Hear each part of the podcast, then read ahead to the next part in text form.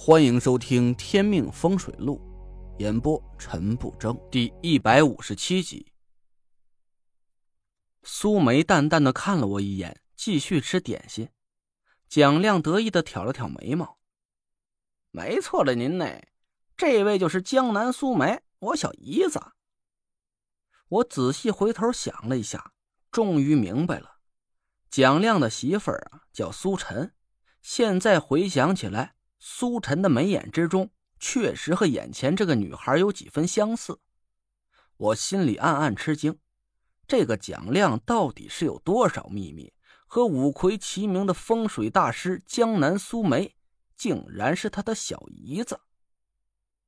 苏梅笑着和蒋亮聊了几句，蒋亮指了指我：“给陈爷的东西准备好了吗？”苏梅转头看着我。脸一下冷了下来。那儿，他指了指柜台后面，我赶紧把东西提了出来，仔细看了一下。东西很简单，一个纸扎的男人，脑门啊还贴着一张符箓，活像是电视里演的清朝僵尸，只是纸人还没画上眼睛，还缺了一只左耳。另一个东西是个圆圆的灯笼。好像是皮革做成的，里面还插着半截短短的蜡烛。奇怪的是，那半截蜡烛不是常见的白色或者红色，而是淡黄色。我看着苏梅，有点不好意思。这个苏大师，我想麻烦您一件事儿，这些东西，我想让您帮我改成给另外一个人下煞，您看还来得及吗？苏梅淡淡的看了我一眼，改好了，我懵了，啊！蒋亮大笑起来：“走吧，陈爷，时候不早了，会会那个老郑头去。”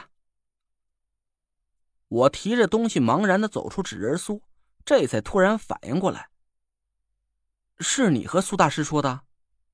不然呢？这也就冲我的面子。”人家三天时间就给您改好了，您说刚才那顿饭请的值不值？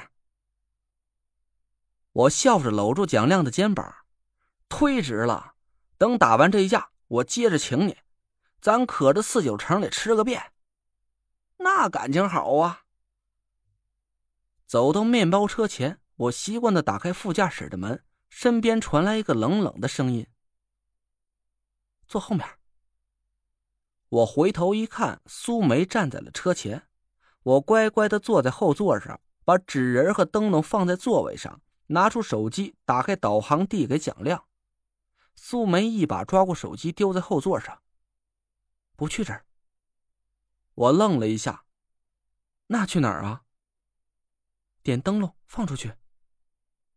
我哦了一声，掏出火机。苏梅的声音又传了过来：“用纸符点。”我一言，摸出一张裁好的黄纸，念了咒语，把灯笼点着，打开车窗放了出去。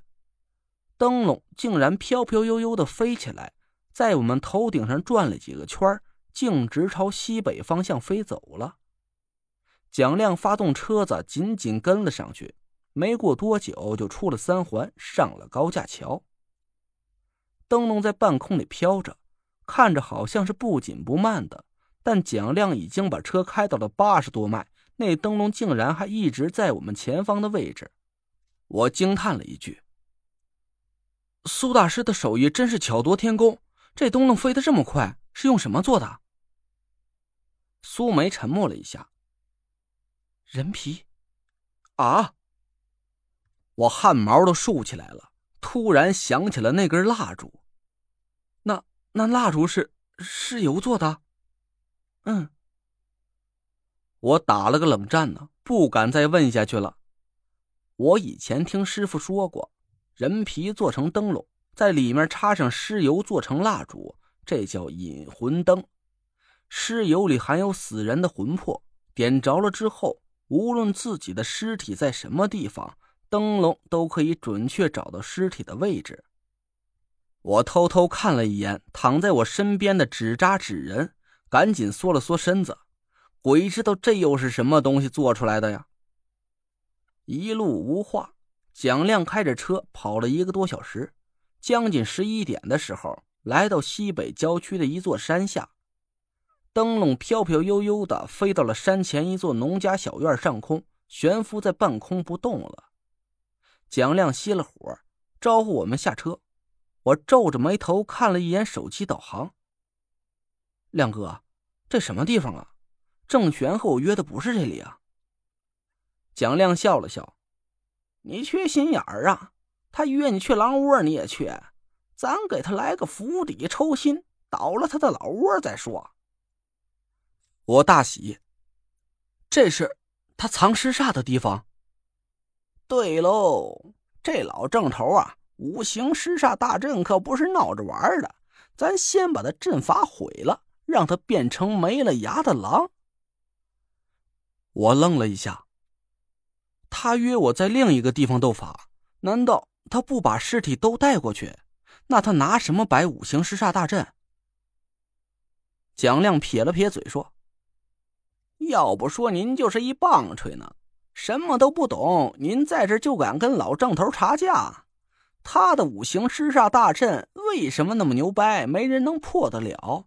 原因就是啊，您要想破他的法术，总得找他阵法在哪儿吧？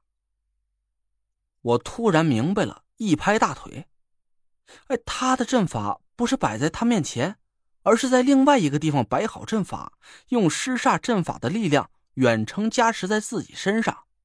我要是找不到这些尸体，就永远破不了他的阵法了。”蒋亮满意的点点头。指了指黑漆漆的农家小院您瞧见没？就在那屋了。我眯着眼睛仔细看了看，果然，一间屋子的玻璃上，透过厚厚的窗帘，隐隐显出了一丝忽明忽暗的绿色光芒。鬼火七星灯。